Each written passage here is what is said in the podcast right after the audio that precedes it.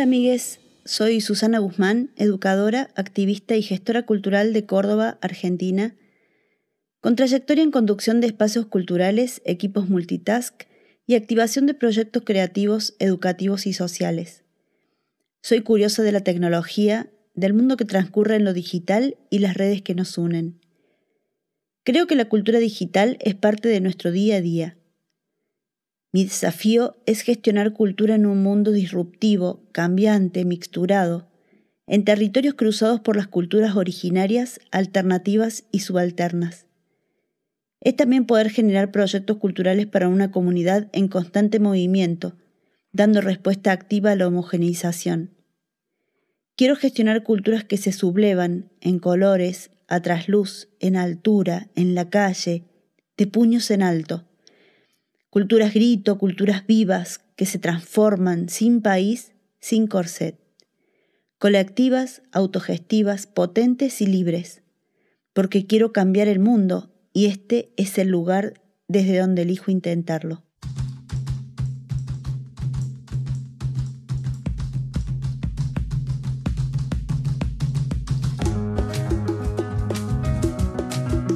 Hoy voy a compartir con ustedes algunas reflexiones sobre la creatividad.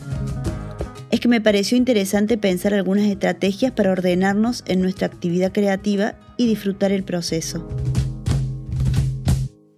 Sí, así como les digo, disfrutar el proceso de crear, sea una canción, una foto, una campaña de prensa o un plan estratégico.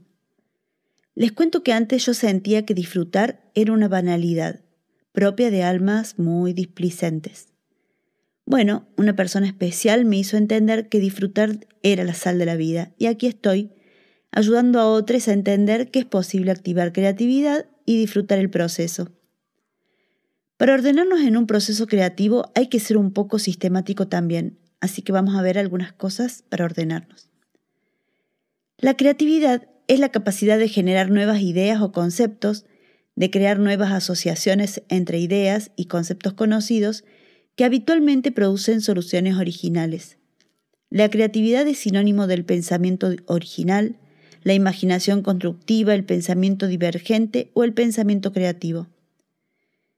En su libro La creatividad redistribuida, Néstor García Canclini nos dice que la noción de creatividad que antes se aplicaba a las artes, la literatura y la invención científica ya no se restringe a algunas personas especializadas, sino que se valora la imaginación creativa en las industrias, en el diseño ambiental, gráfico y comunicacional y en cualquier zona de la vida cotidiana.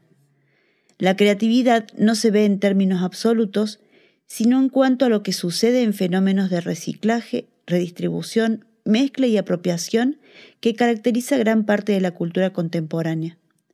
El arte actual se nutre de otras artes, resignifica contenidos, desplaza técnicas, busca nuevas relaciones con el público. El proceso de creación muchas veces integra hasta el mismo momento de la muestra, cuando el público interactúa con la obra. Para que esto suceda, el uso de la tecnología ha sido decisivo, dice Canclini. En tiempos de Internet, redes sociales, estrategias digitales, Photoshop, Spotify y WhatsApp, las técnicas de escritura, de distribución de música o de difusión de contenidos ha cambiado el modo en que construimos nuestro discurso cultural. Me gusta mucho este libro de García Canclini y lo recomiendo. Yo lo compré en formato digital en la tienda de Apple, así que dispongo de él en mi computadora y lo consulto a menudo. Lo que propongo es que pensemos que se puede ser creativo en cualquier ámbito en el que nos desenvolvemos. Más aún quienes trabajamos en el ámbito de lo cultural, en el proceso de creación de sentido, tenemos quizás la necesidad de hacerlo siempre, en todo el proceso.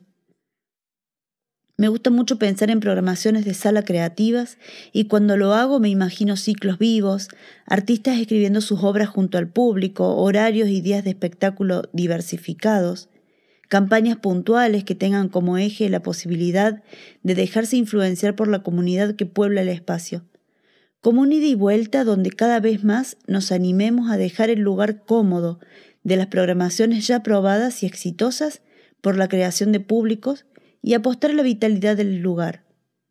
Espacios cerrados y pocos creativos son cómodos. No molestan, pero tampoco crean comunidades fuertes.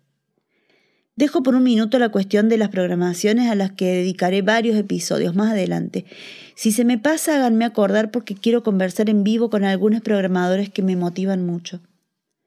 Vuelvo a esto entonces, atención. En el episodio 1 les contaba sobre la importancia de prestarle atención al proceso de planeación.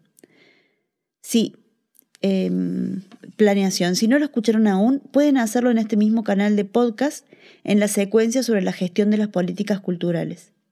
Ahora imaginen esto, por un momento les pido que pongamos atención en una cosa que me vuelve loca de alegría. Si a nuestras estrategias de planeación le sumamos creatividad, ¿qué sucede? Ah, bueno, ahí va cerrando un circuito maravilloso de acción y creación, que nos posiciona mucho mejor frente a un espectáculo o un proyecto que querramos realizar. Planeación más creatividad es una buena poción para crear y crecer en nuestra manera de gestionar cultura. Ya saben que no creo en las recetas, pero sí en las pociones, y un poco de magia es lo que necesitamos a veces, ¿no? Por ejemplo, les traigo este ejemplo. Para el crecimiento de una carrera musical deben suceder muchas cosas. Algunas dependen a priori exclusivamente del nivel de acercamiento y conexión de los artistas con el público. Son fenómenos que podríamos tratar de analizar en otro episodio más adelante. Pero si pensamos que realizar una presentación musical en vivo es una oportunidad única para entrar en contacto directo con el público y dar a conocer una propuesta que siempre intentará crecer, ahí ya entran en juego la planeación y la creatividad. Desarrollar una buena presentación en vivo, un espectáculo musical, es la clave para atraer público nuevo o mantener el que tenemos promocionar un nuevo material, un disco, un videoclip, abrir caminos con productores, programadores de sala o festivales, o simplemente para hacer circular nuestra música. Eh, sobre este tema hay un workshop súper dinámico y ágil que estaré realizando pronto y que pueden ver en mi página web susanaguzman.com.ar en la sección de cursos presenciales. Ahí mismo pueden conectarme y les puedo contar un poco más. Pero volviendo a la creatividad, me gustaría proponerles una cosa. Que piensen en la próxima actividad que tengan que organizar. Una muestra de fotografía, un evento, un encuentro de murgas, una reunión de tupper, no sé, cualquier cosa. Bueno, no sé si todavía se hacen las reuniones de tupper, pero estaban buenas. Eh, bueno, piensen en eso que tienen que hacer e intenten sumar una nueva idea, algo nuevo, una innovación, una idea que junto a algo que ya tienen haga una nueva fórmula. Destaquen algo que hasta entonces a nadie le importaba. Pongan el foco en otro lugar, no sé, si todo el mundo espera que las cosas sean de determinada manera, háganlas de otra.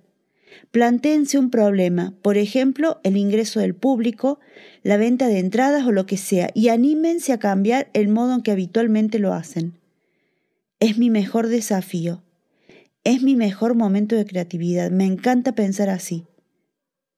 Plantéenselo a su equipo.